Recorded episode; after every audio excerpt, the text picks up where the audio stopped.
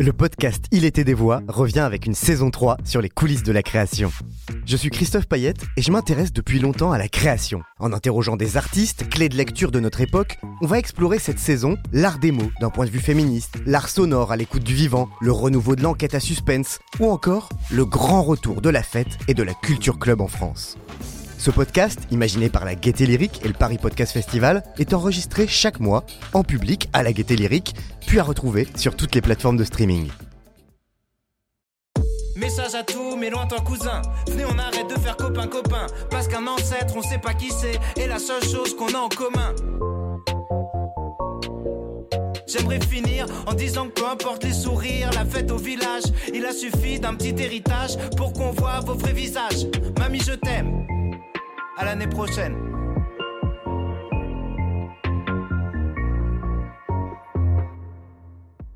Ah, les fêtes de famille, ce moment de bonheur partagé, de retrouvailles et souvent de malaise total. Dans ce morceau, Des fêtes de famille, le rappeur Orelsan nous dresse un tableau sombre mais drôle et savoureux de ces liens parfois artificiels qui unissent les familles et qui nous forcent à la proximité même quand on ne partage rien et certainement pas d'intimité. Alors, qu'est-ce que faire famille? Un lien biologique, un patronyme, une lignée, une hérédité? C'est évidemment réducteur et daté. Un géniteur n'est pas forcément un père. Une mère peut être tout pour ses enfants sans les avoir portés. Alors, comment justement faire famille au-delà du lien du sang? Qu'est-ce qui nous unit à un père, à une mère, à un frère, à une sœur? Peut-être qu'il y a autant d'idées de famille que de famille sur Terre. C'est une notion complexe, polysémique, et qui cristallise bien des tensions, des oppositions même, de vision de ce qu'est l'être ensemble, de ce qu'est l'amour. Je m'appelle Christophe Paillet, je suis journaliste et producteur de podcasts. Avec la Gaieté Lyrique et le Paris Podcast Festival, une fois par mois, on met en lumière des podcasteurs, des podcasteuses qui nous donnent à entendre d'autres récits et on essaie ensemble de lire entre les lignes. Ça s'appelle Il était des voix. Vous écoutez le troisième épisode de la deuxième saison, Portrait de famille, ce qui nous lie, et nous allons explorer avec nos invités leurs propres fêtes et des fêtes de famille. C'est parti. Je n'ose pas le dire. d'imprimé. Écoutez bien, mon cher, vous n'entendrez pas ça souvent. Est-ce que j'aurais l'air légitime Vous croyez qu'il m'écouterait Il était des voix. Un podcast de la Gaieté Lyrique en partenariat avec le Paris Podcast Festival. Alors commençons par une petite définition. Ensemble formé par le père, la mère ou l'un des deux et les enfants. Exemple, fonder une famille. Voilà la première définition qui est donnée au mot famille par le Larousse dans sa version la plus actuelle. Pourtant une définition qui ne l'est pas tant que ça, actuelle. Homoparentalité, monoparentalité, PMA, GPA, adoption, reconnaissance, coparentalité. La famille se libère de la tradition, se recompose. La famille nucléaire hétéronormée laisse place à des familles qui se déclinent au pluriel. J'aime bien d'ailleurs la définition mathématique de la famille qui est donnée par le même Larousse. En algèbre, une famille est un ensemble dont tous les éléments sont des parties d'un ensemble donné. Alors comment faire partie de cet ensemble? Qu'est-ce qui nous lie? Qu'est-ce qui nous permet de distinguer la famille du reste de nos relations sociales, de l'amitié? Est-ce qu'il faut d'ailleurs distinguer la famille de nos amis les plus proches, de cette famille choisie? Pour en parler, j'ai le plaisir d'accueillir Émilie Chaudet, qui n'est pas avec nous physiquement, mais qui est euh, bien là avec nous euh, malgré tout. Bonjour Émilie. Bonjour. Donc, autrice de Faire Famille, une série euh, de quatre épisodes pour la série documentaire sur France Culture. On est aussi avec Rosane Le Carboulec. Bonjour. Bonjour. Autrice du podcast Queer pour Nouvelles Écoutes. Et puis Anne Poli. Bonjour. Bonjour. Autrice du roman Avant que j'oublie, qui est paru en 2019 aux éditions Verdier. Alors, je vais me tourner vers toi d'abord, Anne Poli, parce que dans ton roman Avant que j'oublie, il y a une scène qui est assez similaire à celle qui est euh, décrite par Orwellson en repas de famille à Noël. Je te cite On sert des blagues limites pour accompagner la bûche et renforcer le sentiment de cohésion générale. Il y a plusieurs options dans ces moments-là, et pour cette fois encore, il fallait faire profil bas. Alors, est-ce que tu es plutôt fête ou des fêtes de famille? Des fêtes de famille, là, chez moi tout le monde est mort, donc la famille ça s'est un peu réduit. Mais, euh, plutôt des fêtes de famille, parce que en effet, euh, ça s'articule souvent autour de, de relations, euh, on- comment dire ça, de liens du sang. Mais en réalité, il y, a une, distance telle, la plupart du temps, que ça peut que mal se passer. Alors, ce qui est intéressant, c'est justement les fêtes de famille, à Noël, on, a toujours cette déception profonde parce qu'on croit que ça va bien se passer. On, idéalise tout ça, on se dit ah, on va enfin se retrouver. Et en fait, c'est une catastrophe à tous les coups. Euh, pourquoi? Parce qu'en fait, euh, on n'est pas proche de son cousin qu'on n'a pas vu depuis six mois, sans compter les querelles et les secrets. Voilà.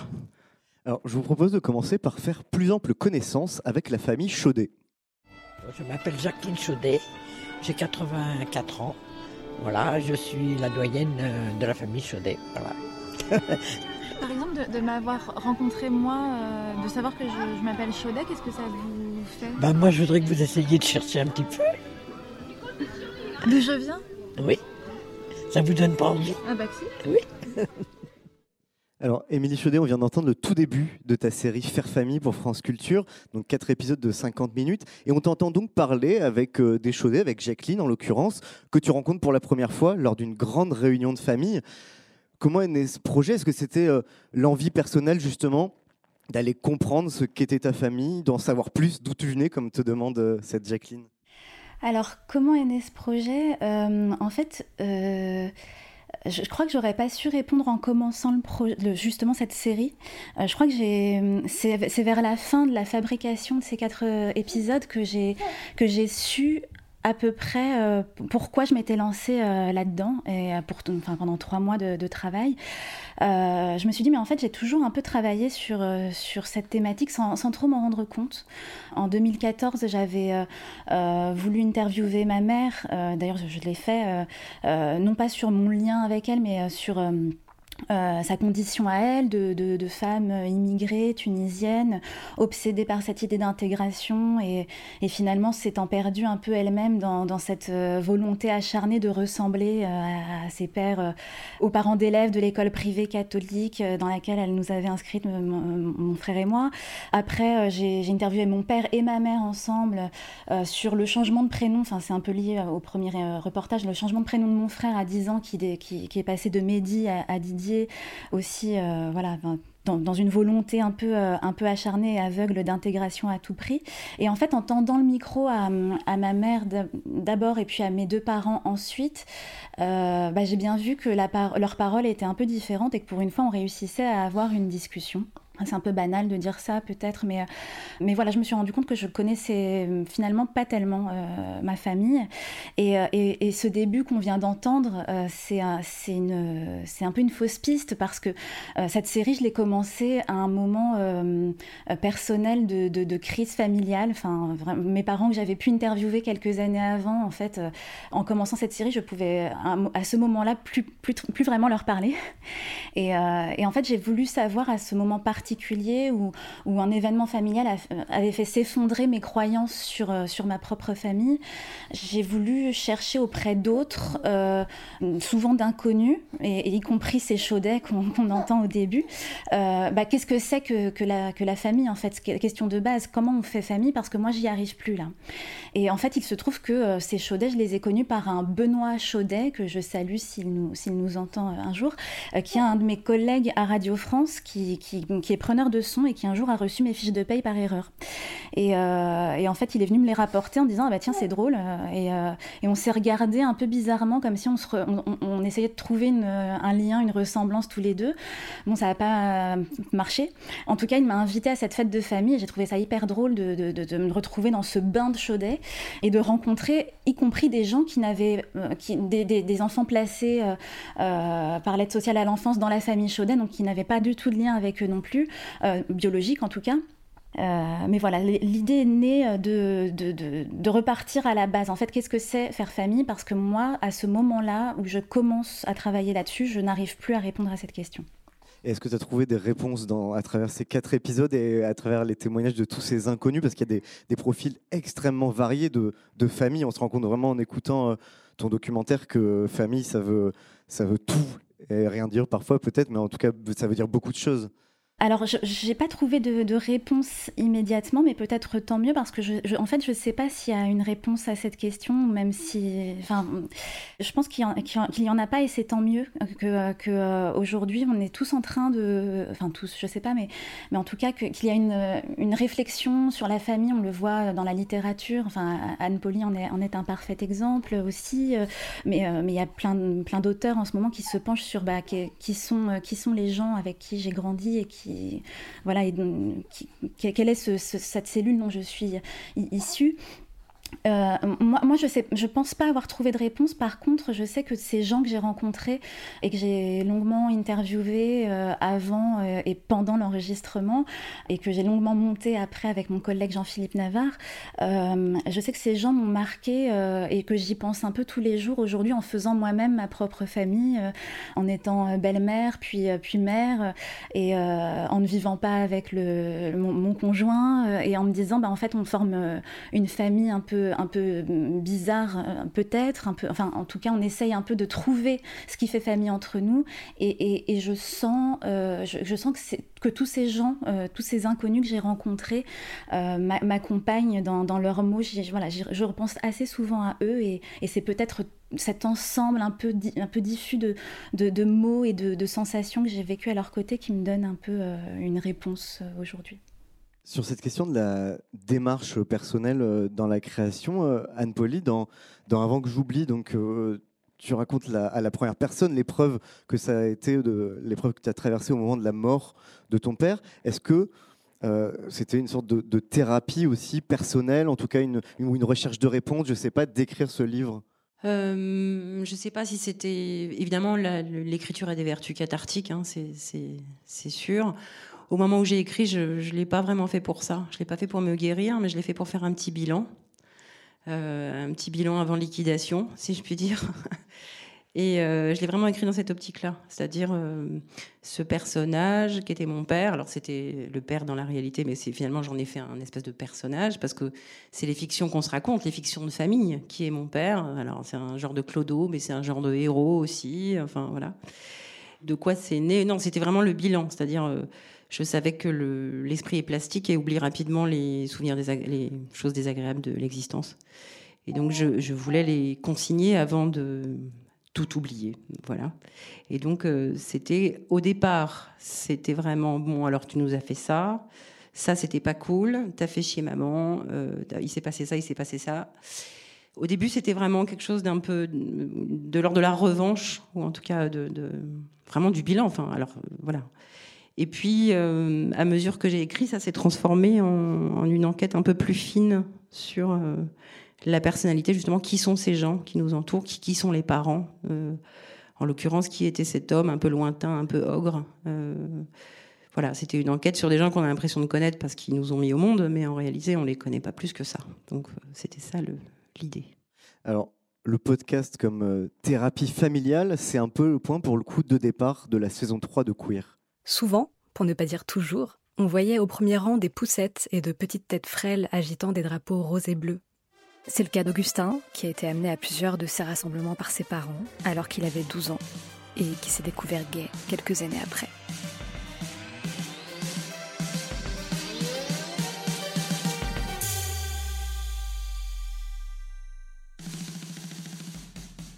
C'est à son histoire à lui que sera consacrée cette saison 3 de Queer, ces épisodes, il les conçoit comme une thérapie. La sienne, celle de sa famille, et on l'espère, celle de nombreux autres aussi. Alors voilà, Rosen Le Carboulet, qu'on vient d'entendre le, le, trailer de la saison 3 de Queer, donc qui est un podcast que tu fais pour raconter les histoires des communautés LGBTQIA+, sur Nouvelles Écoutes, après t'être intéressé au coming out dans la saison 1, à l'homoparentalité dans la saison 2. Là, tu nous as plongé dans la vie d'Augustin, au nom du fils, donc Augustin qui est gay et qui s'est fait traîner par ses parents dans la manif pour tous. Raconte-nous comment, comment pour le coup est né ce, ce projet. Alors ce projet, bah, il est né d'une interrogation euh, euh, que j'avais euh, à l'époque des manifs pour tous et, qu'on était nombreux et nombreuses à avoir, et sûrement toi aussi, Anne. En allant voir ces manifestations, on, on, se disait, bon forcément parmi les, enfants, voire les bébés, parce qu'il y avait quand même des poussettes au premier rang, euh, il y a forcément des jeunes qui, enfin, qui plus tard vont, être jeunes et vont se découvrir LGBT et comment ces jeunes vont réagir à, ce traumatisme quand même d'aller manifester contre ses, propres droits. voilà, donc c'est une question qui m'habitait à l'époque. Moi, je participais aux contre-manifestations et même, euh, j'allais, euh, j'allais un petit peu espionner euh, ce qui se passait à la Manif pour tous, parce que je ne comprenais pas qu'autant de personnes aillent défiler dans la rue contre les droits d'autres personnes. Quoi. Et c'était vraiment... Enfin, il y a plein d'interrogations, beaucoup de colère aussi autour de ça. Et il s'avère que, bah, presque dix ans après, ces enfants sont devenus jeunes adultes et sont en mesure de s'exprimer sur ce qui s'est passé.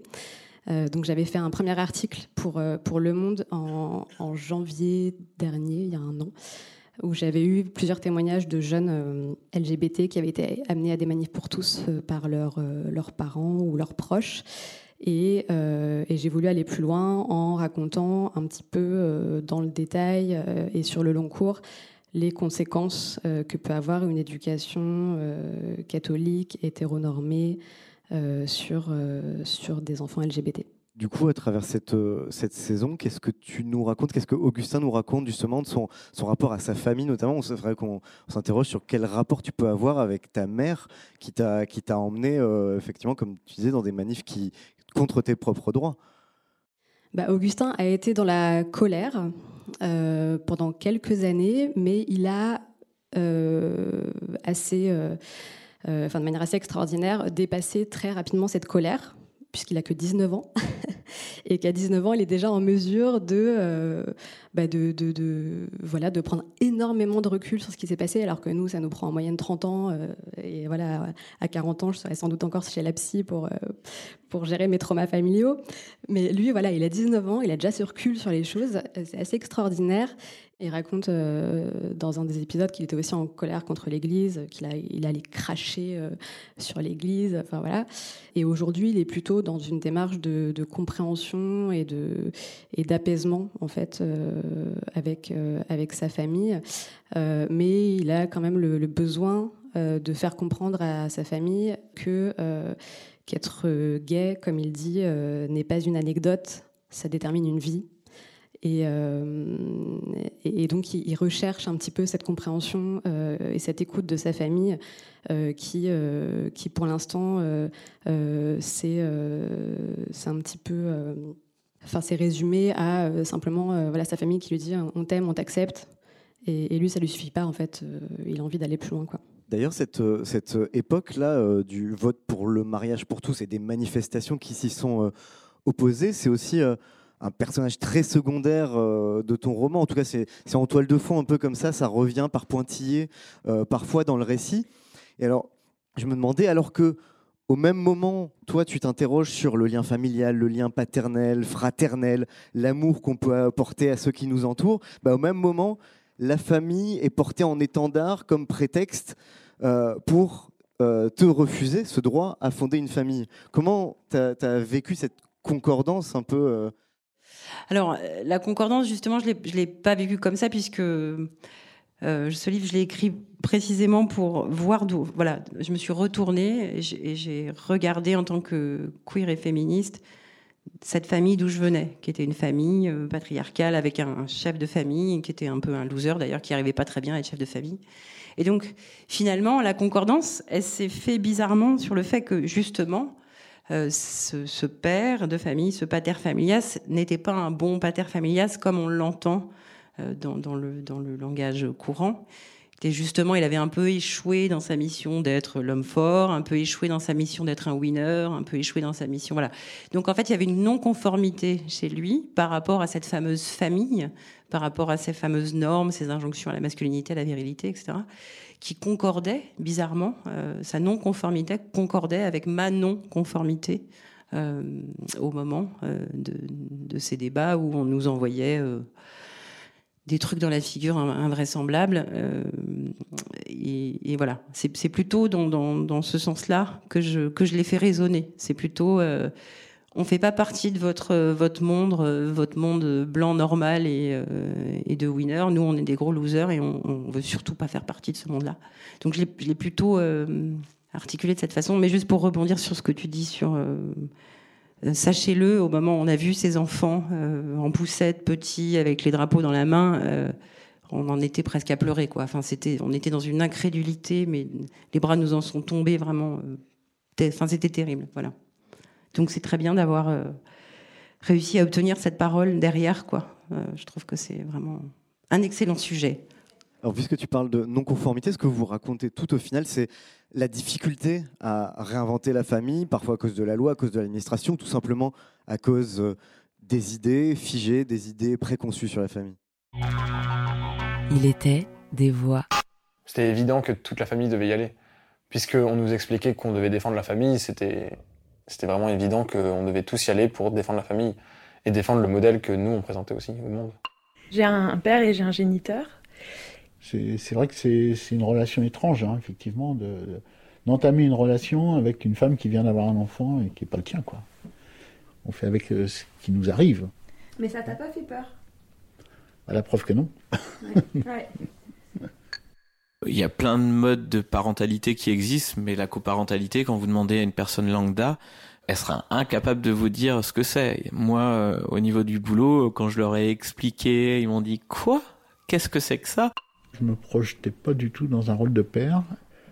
Euh, par contre, effectivement, euh, dans une relation qui, qui se met à s'établir hein, de manière plus évidente, là se posent ces questions. Mais c'est un chemin qui se fait assez lentement et c'est toujours ce que j'ai dit à Marco. J'ai dit à Marco, si tu as envie de savoir, si tu as envie de te confronter à ton histoire, tu peux le faire. après, je te poserai la question à toi, Marco. Mais moi, je l'ai fait pour lui. Je me suis dit, ce qui est horrible, c'est de se confronter au vide.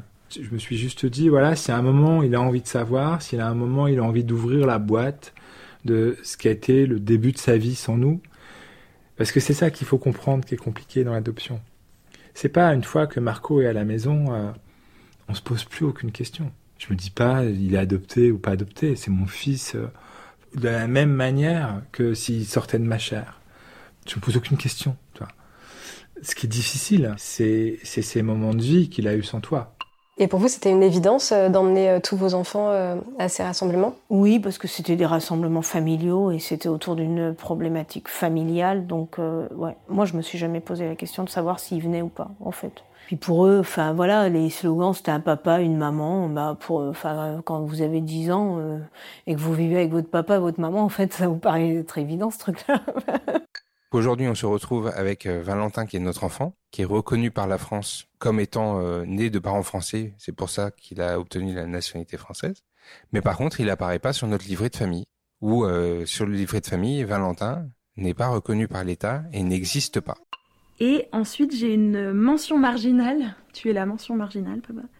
Écrit à la main, alors que le reste est, tapé à la machine. Et c'est marqué reconnu à Nantes par Philippe Chester. Et ensuite, il y a une autre écriture, donc manuscrite, prend le nom de son père, soit Chester. Donc c'est écrit. Euh, donc c'est un peu, c'est rigolo, c'est vraiment tout est clean. Et puis tout d'un coup, il y a, il y a la vie qui gribouille plein de trucs. Il y a la vie qui gribouille plein de trucs. J'ai beaucoup aimé cette expression euh, de Lucie. Euh, Émilie Chaudet, on a entendu là sur le dernier extrait, donc Philippe et Lucie qui ont dû, on l'a entendu, parcourir un long chemin pour qu'ils deviennent son père alors qu'il n'était pas son géniteur. Je crois que, en particulier, ce témoignage t'a beaucoup touché. Pourquoi? Eh bien parce que déjà je les ai trouvés très beaux tous les deux, que euh, moi, j'ai rencontré Lucie euh, tout à fait par hasard et c'est euh, justement à ce moment de, crise existentielle familiale dont je parlais dans ma première intervention que, je, voilà, j'ai atterri un peu par hasard dans une salle de cinéma où, le film documentaire de Lucie Chester qui s'appelle L'oreille décollée et que je vous conseille à tous si vous pouvez le voir passait et ça m'a bouleversée. Enfin voilà, c'était, elle parlait en gros de, bah, de ça de, son père, euh, de, son, de ce géniteur euh, inconnu, de, ce père euh, qui, est devenu, à qui elle a fini par ressembler à force de vivre et de, avec lui et de, l'aimer, d'être aimée par lui, de, de cette mère qui, voulant se faire recoller son oreille, dit à sa fille, bah, tu pourrais te la faire recoller aussi, comme ça on resterait, on, resterait un peu les mêmes. Enfin, et, donc, voilà, j'ai contacté Lucie Chester juste après cette projection en disant voilà, je, je, projette de faire un documentaire. C'était même pas encore sur les rails cette série, mais, mais je, je savais que je voulais interroger euh, cette notion de faire famille. Et, euh, donc, euh, voilà, Lucie a répondu tout de suite et, très favorablement à ma demande. J'ai pu rencontrer donc Lucie et son père. Et pourquoi ça m'a touchée? Eh bien, parce que je les ai trouvés extrêmement pudiques tous les deux. Son père, au début, voulait pas vraiment être interviewé. Il comprenait pas trop l'intérêt. Pour lui, c'était tellement évident en fait qu'il était le père de sa fille et que sa fille était sa fille. Et voilà, moi, je m'interrogeais justement sur ce qui faisaient lien et eux justement sont, partis euh, de, rien entre guillemets. Enfin, c'est-à-dire que comme le dit si bien Lucie, il n'y avait rien dans, dans, un livret de famille enfin, qui les reliait et puis la vie a, a, écrit, euh, enfin, écrit leur histoire et leurs liens.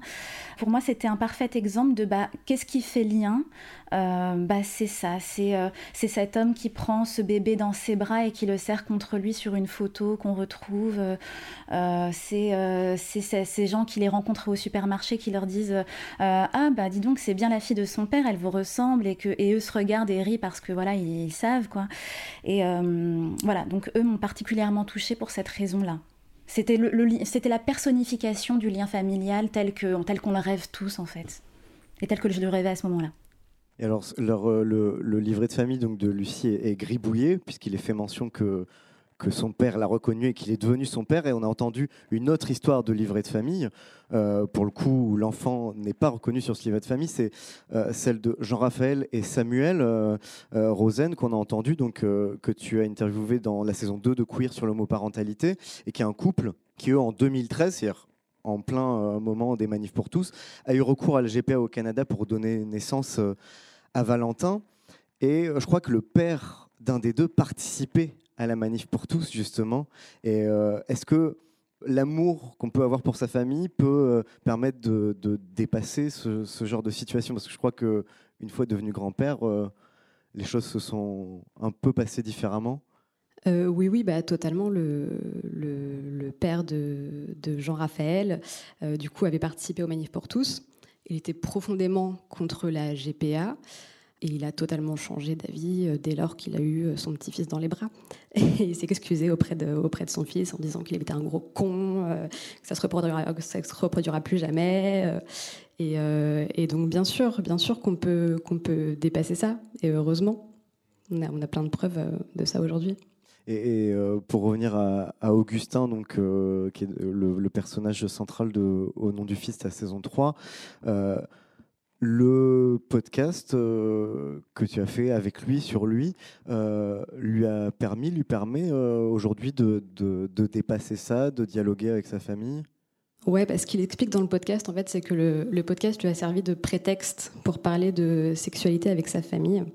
Parce que au moment où, où moi j'ai pris contact avec lui, en fait, Augustin, il venait de faire son coming out à sa mère. Ça s'était plutôt bien passé. Et il avait demandé à sa mère euh, d'attendre pour euh, qu'il puisse le dire lui-même à ses frères et sœurs, parce qu'ils sont, ils sont cinq enfants dans sa famille. Et en fait, euh, sa mère l'a annoncé elle-même à toute la famille, ce qu'Augustin a assez mal vécu. Et en fait, au moment où moi je l'ai contacté, Augustin n'avait jamais reparlé de tout ça, ni avec sa mère, ni fait son coming out auprès de ses frères et sœurs.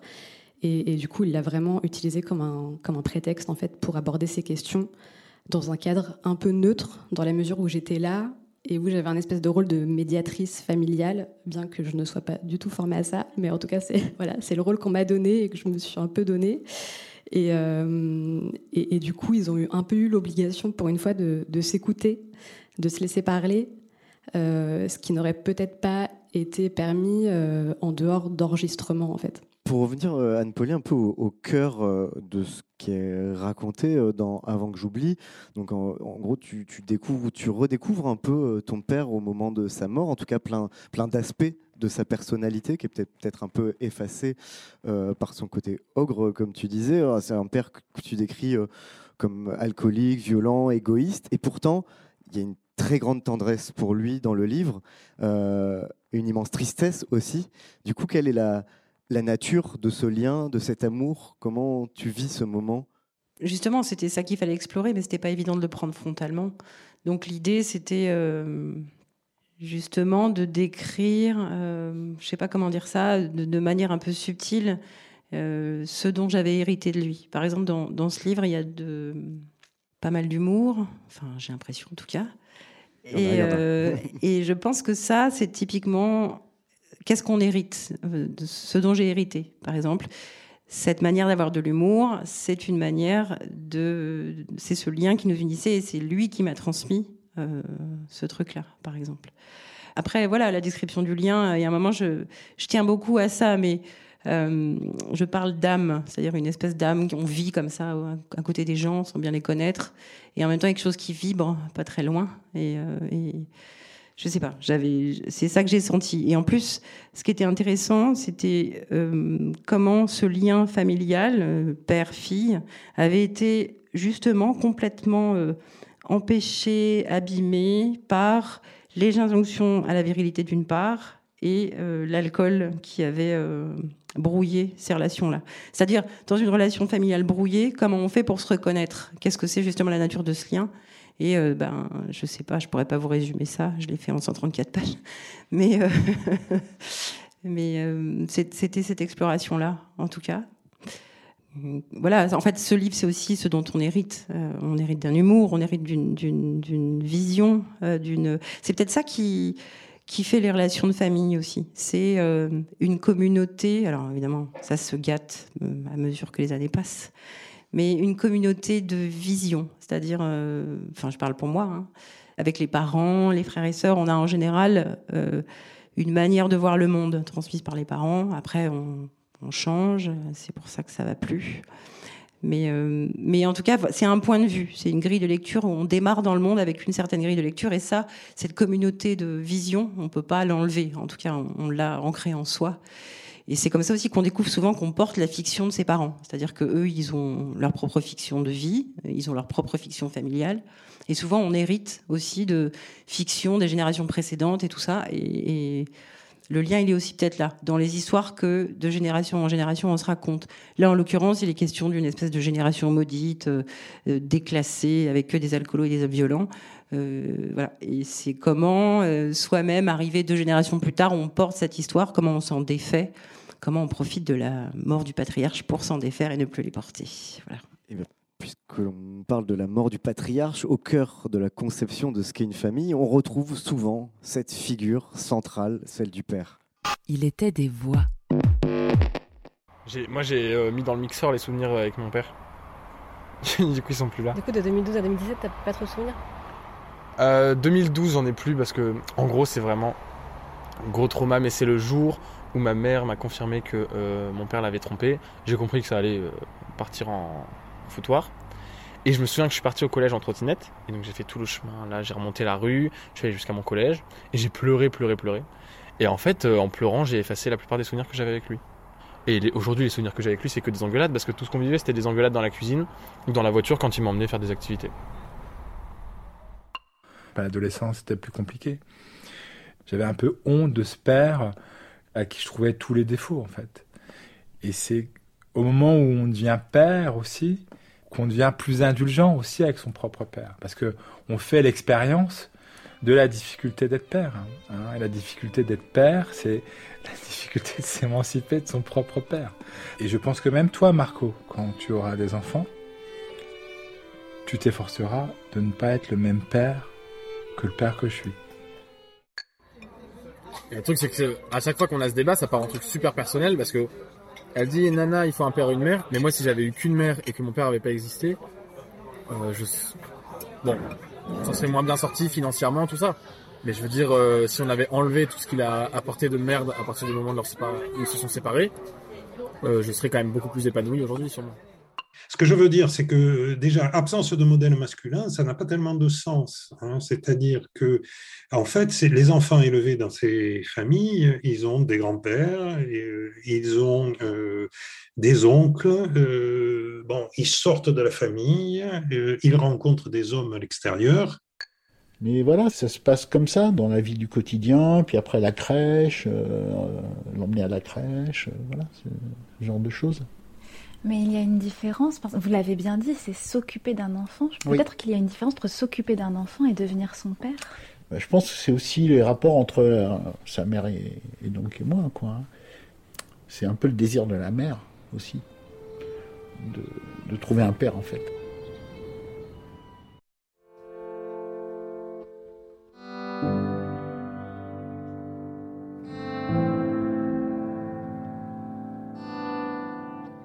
Alice Coffin dans Le génie lesbien aux éditions Grasset. L'opposition à l'extension de la PMA à toutes les femmes est d'abord une volonté de sauvegarder la figure du père. Les opposants à son extension ont d'ailleurs choisi pour slogan de leur manifestation d'opposition au projet de loi liberté, égalité, paternité. La frousse est totale de voir papa partir. Je l'ai vécu sur des plateaux de télévision. Les journalistes, plus d'une fois, m'ont présenté l'argument on ne veut pas d'une société sans père, comme légitime. Au lieu de tenter de le déminer, je fonce en général dans le tas, pour dire qu'il n'y a aucune raison de ne pas attaquer la figure sacrée du père et que bien des familles sur cette planète iraient mieux si papa n'était pas là.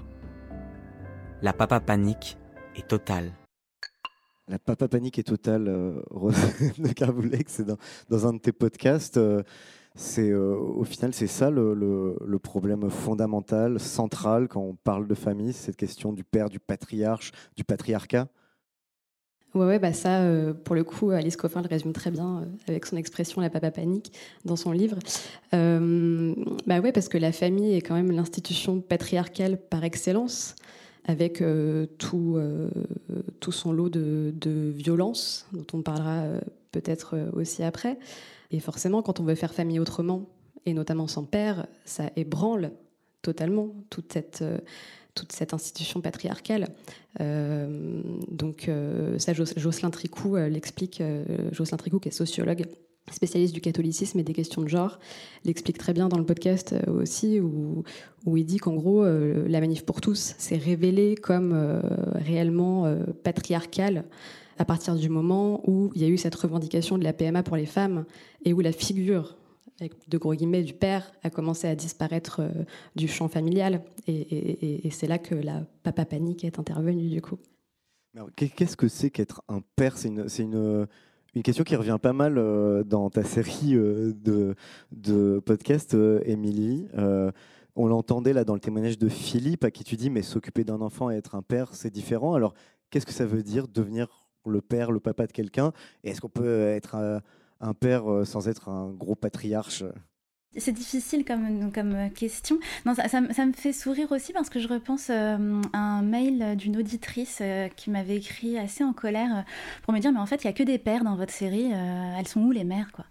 Et, et, en fait au début j'étais un peu piquée parce que je me suis dit bah enfin je trouve pas mais bon et, et, en fait si, si je suis de bonne foi c'est vrai que j'ai beaucoup interrogé la place du père et, et j'ai fini par lui répondre que bah voilà, un, documentaire, euh, qu'il soit radio ou, image, c'est un regard subjectif, que, euh, peut-être moi, dans ma vie personnelle, j'avais envie d'interroger un peu la place euh, du, père, et, que, et, effectivement, sans m'en rendre compte, et c'est au montage que je me suis dit, oulala, Ouais, quand même, c'est vrai qu'il y, a un petit déséquilibre, mais, mais, euh, mais voilà, je, sans m'en rendre compte au moment de, chercher des gens pour, pour me répondre et au moment même des interviews, je me suis pas rendu compte à quel point je, me tournais vers des.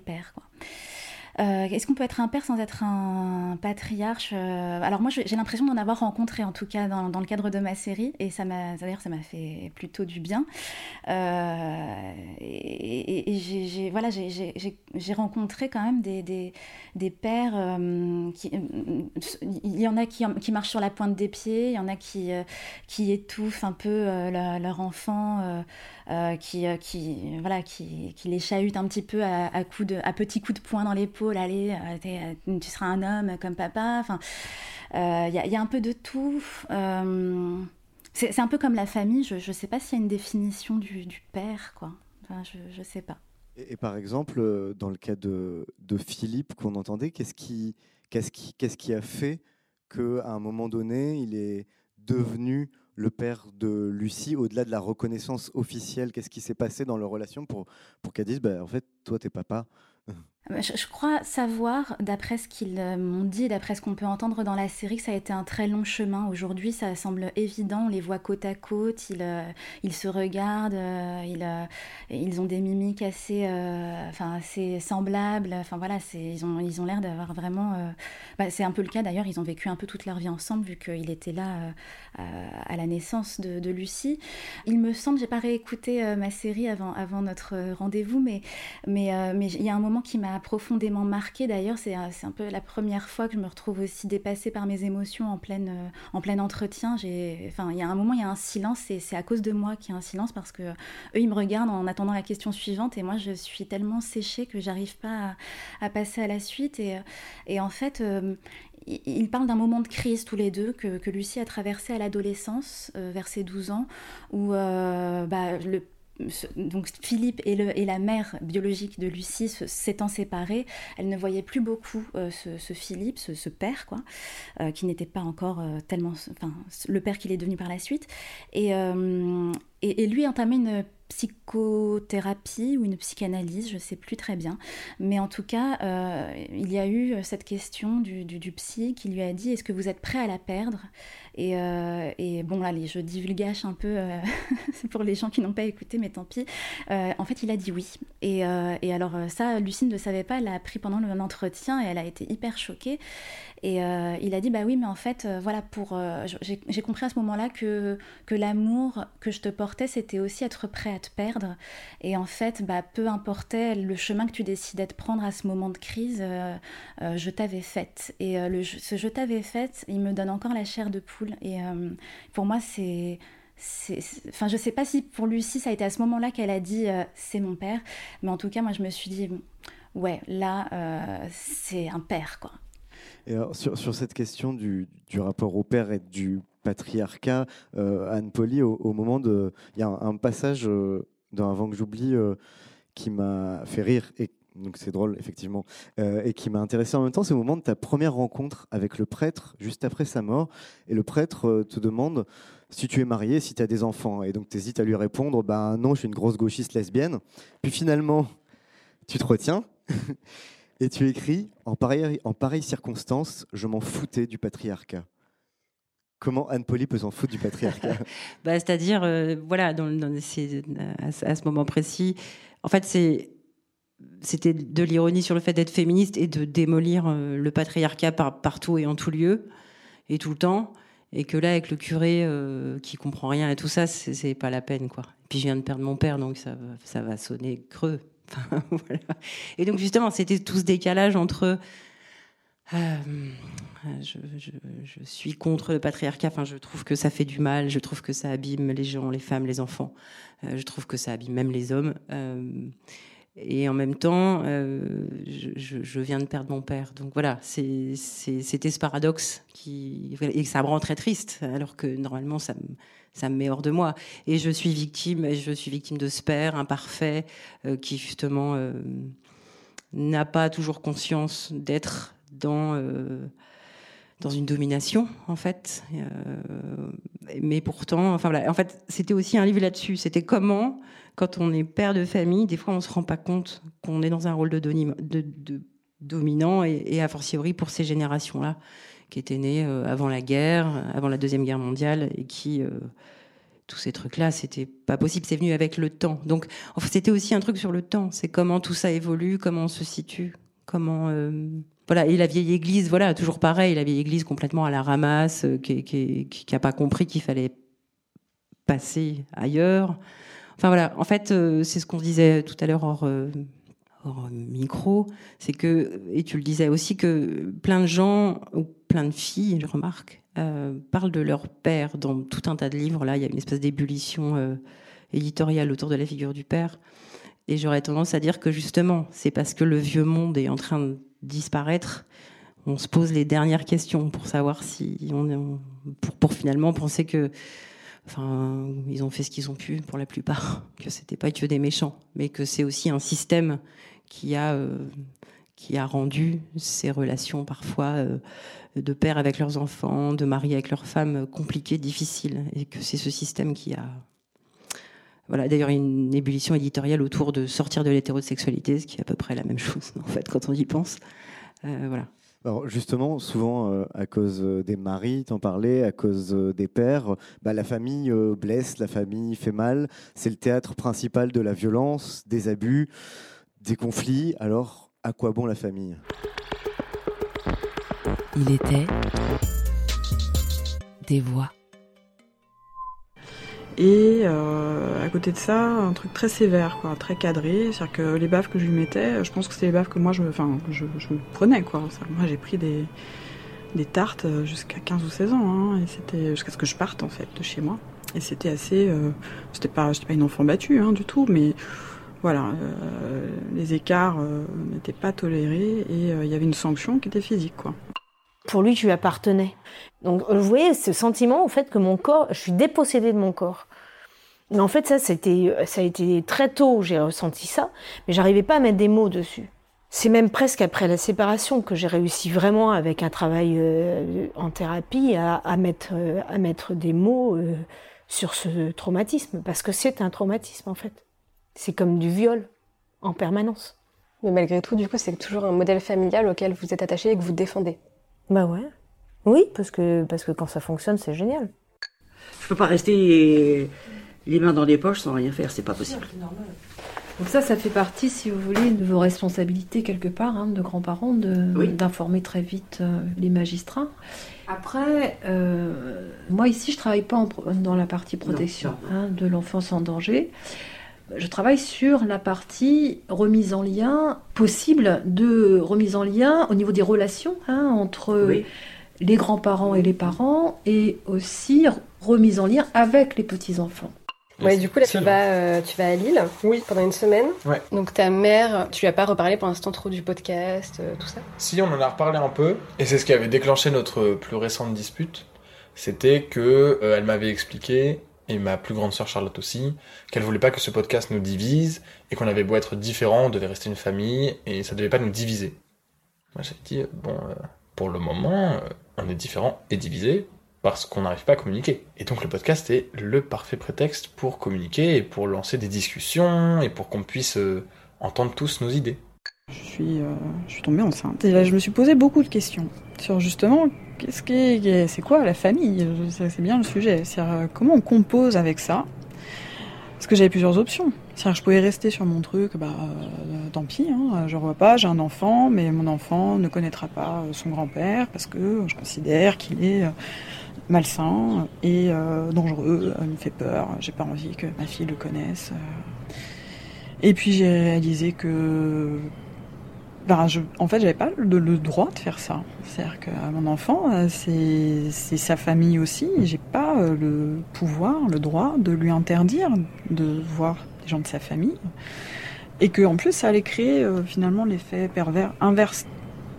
Est-ce que, est que tu penses que du coup je pourrais être un père assez aimant et avoir des enfants qui auraient grandi en étant aimés et qui pour ça du coup seraient sains et, et auraient pas trop de problèmes causés par moi?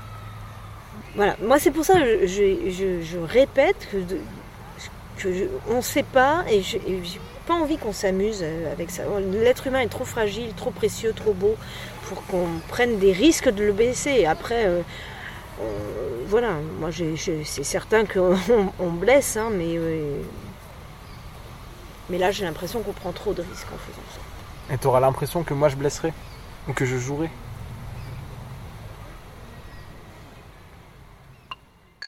Ça reste en suspension.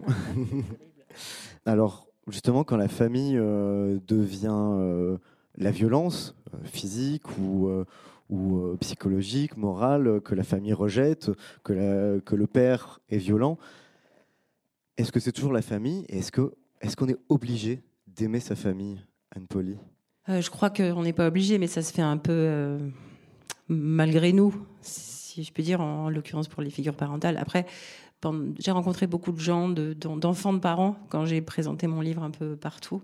Et j'ai vraiment rencontré des gens qui avaient coupé les ponts avec leurs parents complètement.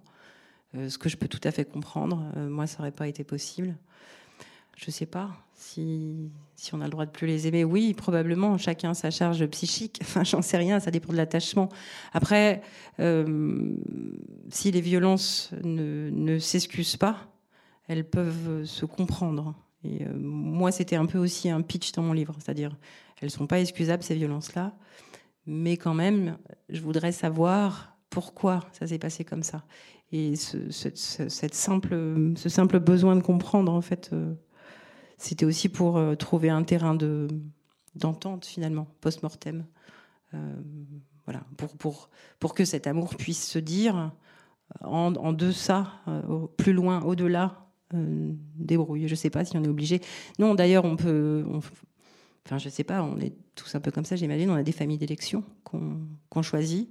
En l'occurrence, ben, quand on est queer, très rapidement, on a une famille d'élection et pas une famille de sang.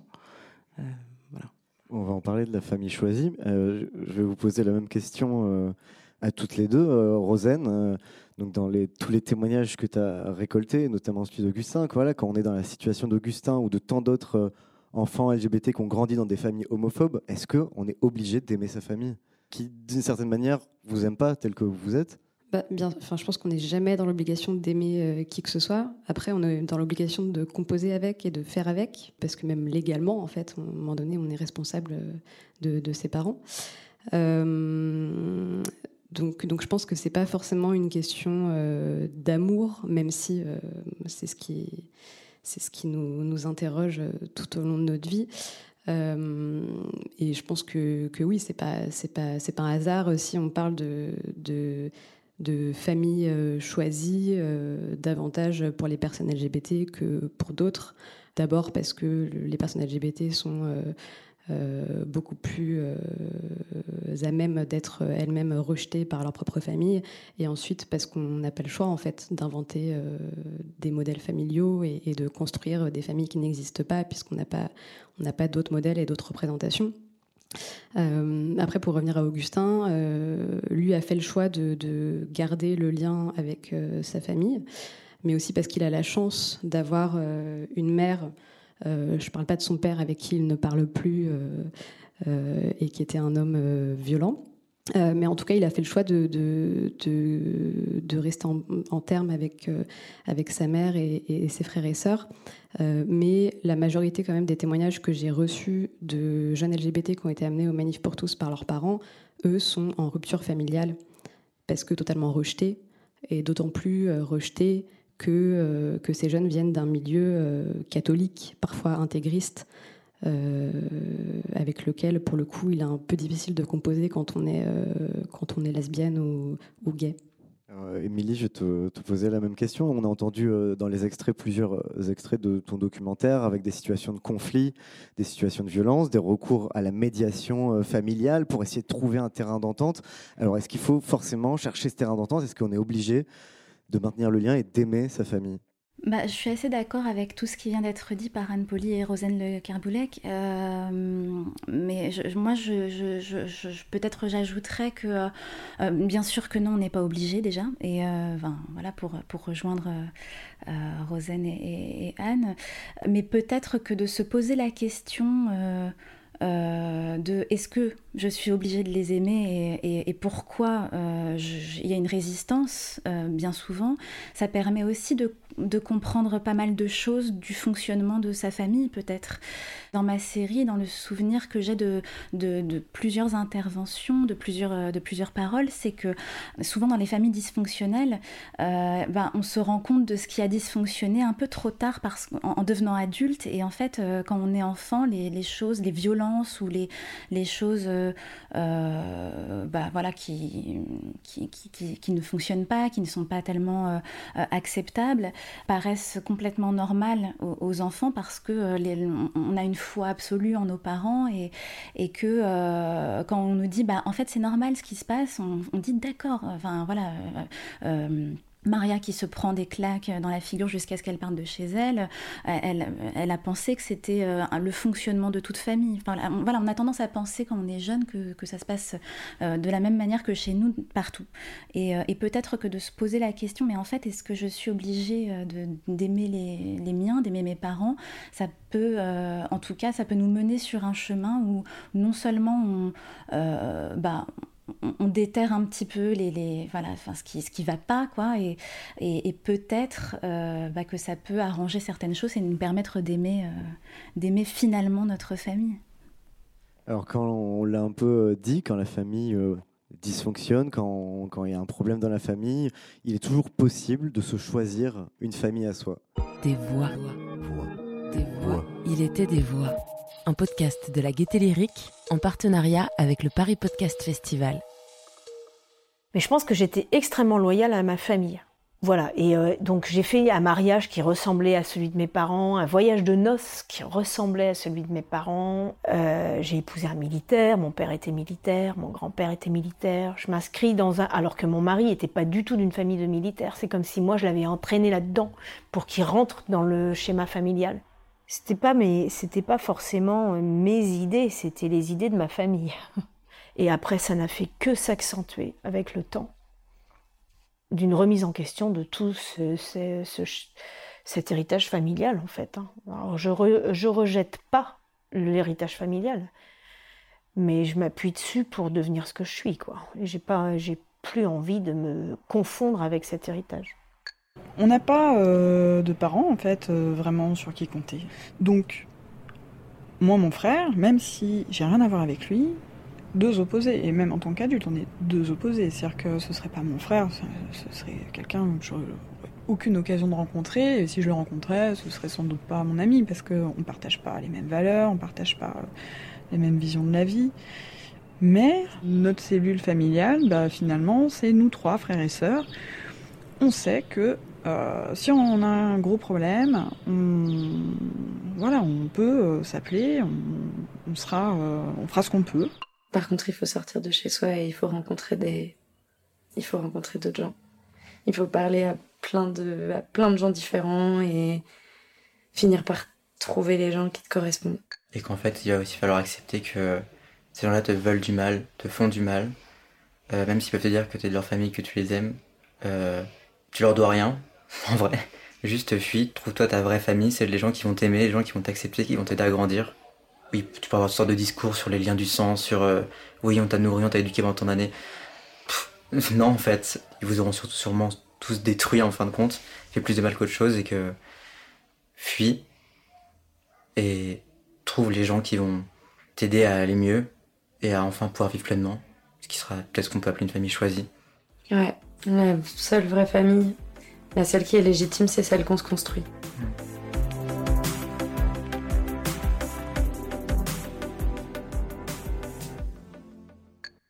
Alors, Rosen, on vient de l'entendre dans cet extrait, puis tu en parlais un, peu avant, hein, quand, le, quand on est rejeté par sa propre famille, finalement, c'est euh, d'autant plus important de trouver une famille choisie. Et alors, Qu'est-ce que ça veut dire une famille choisie? Est-ce que c'est un abus de langage ou est-ce qu'on parle bien la même chose? Dans ce cas-là, ça veut dire quoi euh, la famille, faire famille euh? Bah, je pense que déjà, euh, c'est vrai qu'on parle beaucoup des choses de manière très binaire entre la famille biologique et la famille choisie. Je pense que les deux sont pas du tout incompatibles et qu'on peut très bien conserver sa famille biologique de sang tout en se choisissant une autre famille en parallèle. Après, qu'est-ce qu'une famille choisie bah, je pense que les, les, jeunes qui témoignent euh, le décrivent assez bien. C'est des gens qui nous acceptent euh, pour qui on est, avec qui on se sent bien, euh, avec qui on, a envie de construire ou on construit des liens, des liens durables. mais parfois, je pense que notre propre famille peut aussi devenir à un moment donné une famille choisie. Ouais, bah ça, on l'entendait dans certains extraits sur, sur les frères et sœurs ou euh, face à, des parents absents ou, ou peu aimants, euh, tout d'un coup, des frères et sœurs qui étaient un peu euh, lointains, et je, crois que c'est des extraits de, ton documentaire, Émilie, où les frères et sœurs qui étaient un peu lointains, avec qui on partageait rien, où ils ont grandi sans s'entendre, tout d'un coup deviennent eux-mêmes une, euh, une famille choisie en fait. Oui, c'est ça. Euh, bah oui, c'est une fratrie. Euh, alors, pour le coup, ce sont les seuls que moi je, connaissais vraiment avant de, tourner ce, documentaire. Je, les ai longuement perdus de vue et je les ai retrouvés à la faveur de ce documentaire. Voilà, je les ai contactés parce que j'avais le souvenir justement de cette famille complètement chaotique et de eux essayant de grandir là-dedans. Et enfin, ils ont, ils ont, ils ont accepté. Et depuis, voilà, on, on a pu se retrouver. Mais oui, c'est l'idée de, de, de s'accrocher comme, comme, comme un radeau, en fait. Enfin, quand tout fout le camp, il y a, y a, on, se raccroche. Enfin, on ne peut pas grandir tout seul, on peut, je, je pense. Enfin, en tout cas, c'est pas ce que mon expérience et, et, et, et, les personnes que j'ai eues euh, au micro euh, partagent un peu le même constat. Euh, il y a aussi dans cette série, dans le troisième épisode, En finir avec le secret, Chloé Delhomme qui, qui parle assez longuement de, de ce qu'elle écrit dans, ma, maison sous terre, son, roman, je crois, paru en 2009, où on lui dit ton père n'est pas ton père et où là commence un, éboulement du moi, comme elle le dit, et une lente reconstruction, mais voilà, enfin, elle, le raconte très bien elle-même, et, elle me dit dans ce documentaire, en tout cas, voilà, donc moi maintenant, j'ai fait le clair sur cette histoire, je sais de quel bois je suis faite au final, je ne me reproduirai jamais parce que là, franchement, euh, enfin, voilà, pas envie. Euh, mais j'ai voilà j'ai fini par trouver ma famille qui sont et d'ailleurs elle parle beaucoup de sororité donc c'est pas par hasard enfin euh, voilà sa famille ce sont des, amis proches des d'anciens amants des enfin voilà une petite galaxie de gens qui tournent autour d'elle mais qui sont surtout pas sa, sa, famille au, au, sens lien du sang quoi et euh, Anne Poli, il y en a aussi un petit peu question euh, dans ton livre de tes amis qui sont là, euh, qui t'entourent dans ce moment de difficulté, qui sont aussi une famille à part entière. Et sur la question de la fratrie, parce qu'on a beaucoup parlé de la relation au père, mais ce livre, il parle aussi de la relation à ton frère et de comment tu essaies de, raccrocher quelque chose avec lui, alors que lui a l'air d'être plutôt dans le, rejet, dans quelque chose de plus amer. Euh, alors, en parlant du. Alors, je rappelle toujours que tout n'est pas absolument vrai dans ce livre, c'est quand même un roman. Donc, je, je reprécise. Que, en tout cas, le personnage du frère, euh, c'était aussi pour incarner cette fameuse. Euh, j'aime pas dire ça parce que ça devient un mot creux, mais la masculinité toxique, ou en tout cas le, masculin là qui, qui, nous met, qui nous la met sur la tête là. Euh, ça se transmet de père en fils, en fait. Et, que finalement, euh, les fils héritent des pères aussi euh, à cet endroit-là. Il y a aussi une histoire il y a une histoire de temporalité dans les familles. J'en parle par rapport à moi, l'enfant le, plus jeune, par rapport aux parents qui sont d'une génération éloignée, mais aussi les aînés, les frères, les sœurs. les enfants naissent pas au même moment dans la vie des parents. Euh, les aînés se prennent tout de face, toujours en premier, et donc ils sont très en colère en général. J'ai rencontré beaucoup de gens qui m'ont dit euh, Mon frère aîné, c'est une catastrophe, ma, soeur aînée, c'est une catastrophe. Mais pourquoi? Parce qu'ils prennent les névroses en premier, et le deuxième arrive, il dit Tout est réglé, ou à peu près. Et donc c'est beaucoup plus cool. Et donc en général, le premier en veut au suivant d'avoir dû gérer ça tout seul. Euh, voilà. Donc c'était aussi comment j'en ai déjà parlé, mais comment les, les, névroses se transmettent, qui les porte, qui refuse de les porter, qui s'en débarrasse, qui les résout, euh, qui, qui, continue de se poignarder le cœur toute la journée avec. Enfin voilà, c'est ça que je voulais dire. Et sur, sur la place des amis en tant que famille ah choisie, y a, parce qu'il y a, un, y a un, petit passage où il y a un de tes amis qui, euh, dans, pour te réconforter face à ton chagrin, désigne un, dessine un idéogramme chinois mm. qui désigne l'amour et qui représente un parapluie en quelque sorte qui protège ton ami de la pluie et des intempéries. Et je me suis dit, bah, finalement, est-ce que c'est pas ça euh, la définition de la famille Si, c'est ça la définition de la famille. Enfin, en plus, quand on est LGBT ou queer, évidemment que oui, puisqu'il y a, c'est pas seulement euh, une orientation sexuelle, c'est une grille de lecture du monde. On est tous à peu près d'accord avec ça. Et, que, euh, comme cette grille est minoritaire ou de moins en moins, mais en tout cas qu'elle a été longtemps minoritaire, cette grille de lecture du monde, euh, il fallait des gens avec qui la partager. Et, cette famille, finalement, c'est des gens avec qui vous avez cette communauté de pensée. Moi, je crois que c'est ça. Après, on est la famille choisie, c'est peut-être ça. C'est celle avec qui on peut construire parce qu'on a une communauté de pensée et on peut porter euh, ce qu'on est venu faire ici à plusieurs, plus loin. Je crois que c'est ça que je dirais. Eh ben, on, approche de la fin de cette discussion, mais avant de se quitter, puisqu'on enregistre en public à la Gaîté Lyrique, ben on va en profiter tant qu'on peut en profiter avec les quelques-unes et les quelques-uns qui n'ont pas encore succombé au micron, et peut-être que le public a des questions pour vous. Il était des voix. Euh, bonjour et, merci. Euh, j'avais une question autour de est-ce que vous avez des témoignages de justement des gens qui ont rompu les liens avec leur famille? Puisque finalement on a peut-être moins parlé de ça, qui ont décidé de peut-être défaire la famille. Euh, plus le témoignage d'un point de vue euh, finalement quel est l'impact sur eux, est-ce que c'est vraiment au final plus positif dans leur vie que, que négatif, et est-ce que la famille euh, n'est pas structurante d'une certaine manière, et que c'est pas si simple de s'en défaire même quand elle est négative? Bah oui, moi du coup dans le, dans le podcast, j'ai eu des témoignages de jeunes qui ont rompu avec leur famille, pas forcément avec toute leur famille. Dans une famille, et puis dans ces familles catholiques qui sont souvent euh, des familles nombreuses, on trouve toujours quand même heureusement euh, un ou une alliée quelque part parmi les frères et sœurs, euh, les cousins cousines. Voilà. Après comment comment ces jeunes vivent le fait de rompre avec leur famille, bah, ils restent encore très jeunes, donc je pense qu'ils ont encore sûrement un petit peu de chemin à faire. Pour l'instant, ça reste quand même assez dur globalement. Et on est euh, globalement euh, tous et toutes euh, toujours dans la quête d'amour et de lien avec ses parents, sa famille. donc c'est compliqué, mais, je pense qu'en fonction des, familles dans lesquelles on, grandit, il y a un moment où, où cette rupture peut paraître nécessaire. Après, cette rupture n'est pas forcément éternelle, elle peut être que, que ponctuelle pour après renouer avec sa famille à un moment donné où où chaque camp aura fait un petit peu de, un petit peu de chemin de, de son côté. Il était des voix.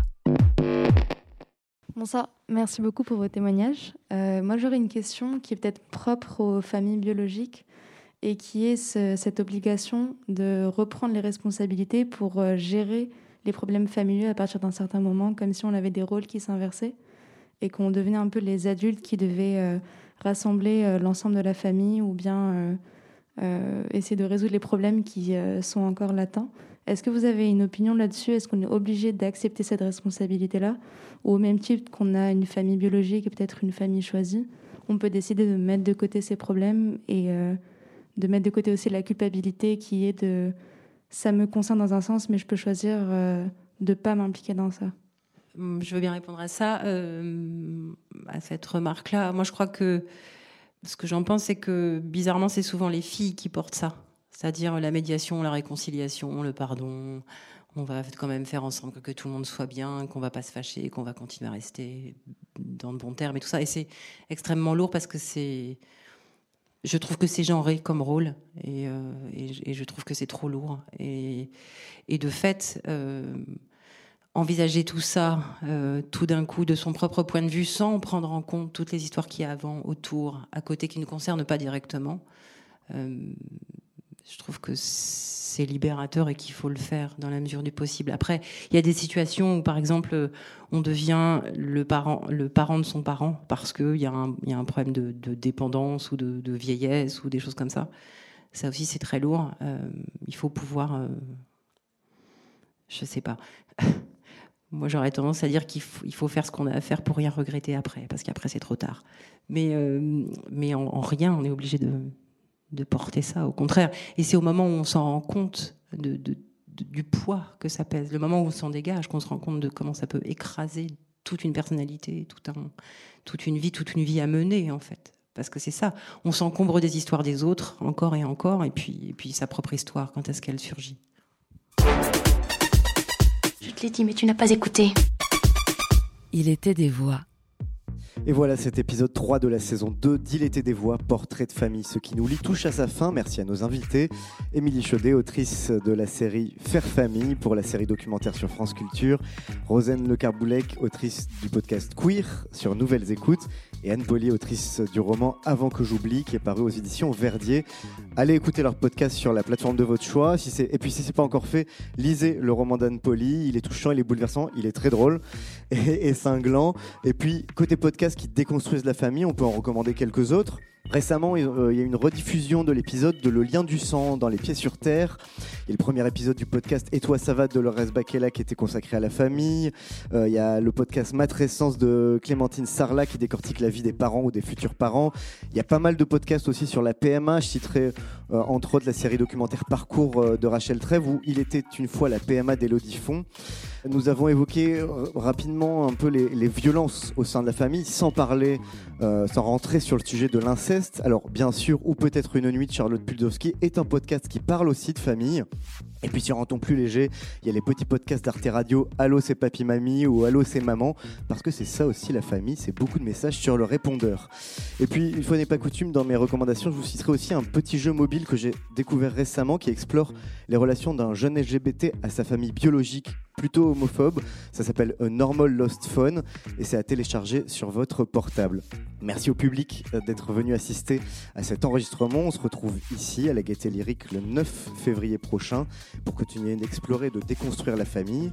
Cette fois-ci, on s'interrogera sur les histoires et les secrets de famille avec Zazie Tavitian, autrice du podcast À la recherche de Jeanne, Nina Pareja, autrice du podcast 52-62 Mon enfance en Algérie, et Philippe Grimbert, psychanalyste et auteur de Un secret. Et puis pour être tenu au courant, pour la suite, c'est toujours sur les réseaux de la Gaieté et du Paris Podcast Festival. Merci. Vous venez d'écouter Il était des voix, un podcast de la Gaieté Lyrique en partenariat avec le Paris Podcast Festival.